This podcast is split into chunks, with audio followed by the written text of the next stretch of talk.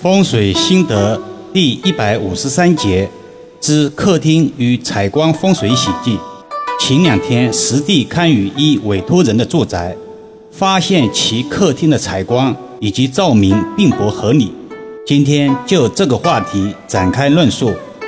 一、客厅采光风水，大家都知道，客厅喜明亮。这也是易遥老师常讲的明厅暗房的风水格局，但凡事均有度，故忧不及。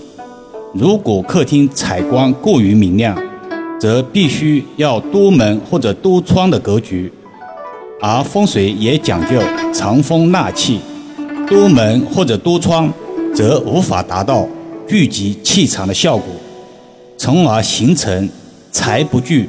财不流等诸多乐财格局，所以在明厅暗房的同时，也要顾全藏风纳气，方为旺局。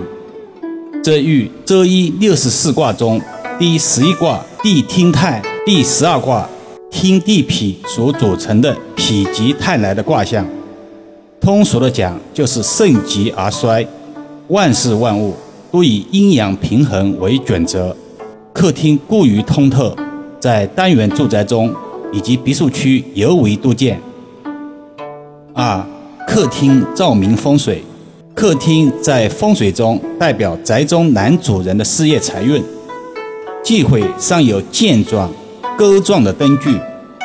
易遥老师在这里说一个被大众忽视的观点：客厅顶上忌讳有吊扇，包括吊扇灯。也就是带照明功能的吊扇，在风水中称之为刀煞，影响家人思维判断甚至健康。客厅的布局优劣与否，直接影响着一个家庭居住人的舒适性。至于照明的问题，客厅的光当然是以均衡为佳，既不能太明，也不能太暗，更不用说什么越亮越好，灯越多越好。而是要遵循美观协调为原则。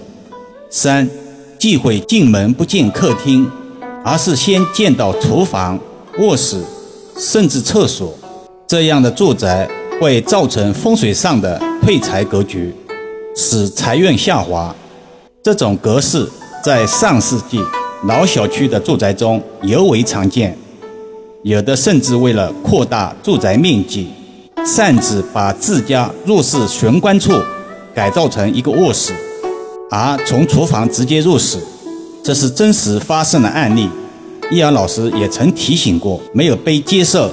后来其家庭离婚视为混乱的事情，是老师亲眼目睹，命也运也。四，客厅忌讳有缺角。听到此处，不禁有意有会疑惑：哪有缺角的客厅？大千世界无奇不有，造成客厅缺角的因素有很多。有新厅的，比如客厅紧靠大厦的公共设施处，如公共水箱开关处等原始结构，造成公共设施占用客厅一个角落，形成新厅性的客厅缺角。也有后厅的，如把客厅扩建或者缩小。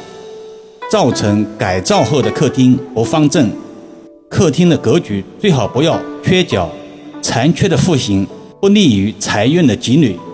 这里有必要诠释一下采光与照明的区别，免生误会。所谓采光，通常指自然采光，而照明则指后天人工照明，不可混淆。在细节上，照明是人为可以控制的。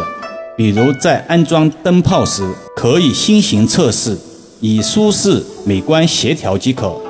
风水自从诞生起，就是为人类提供更好的服务，从而能趋吉避凶，营造一个更优质的环境。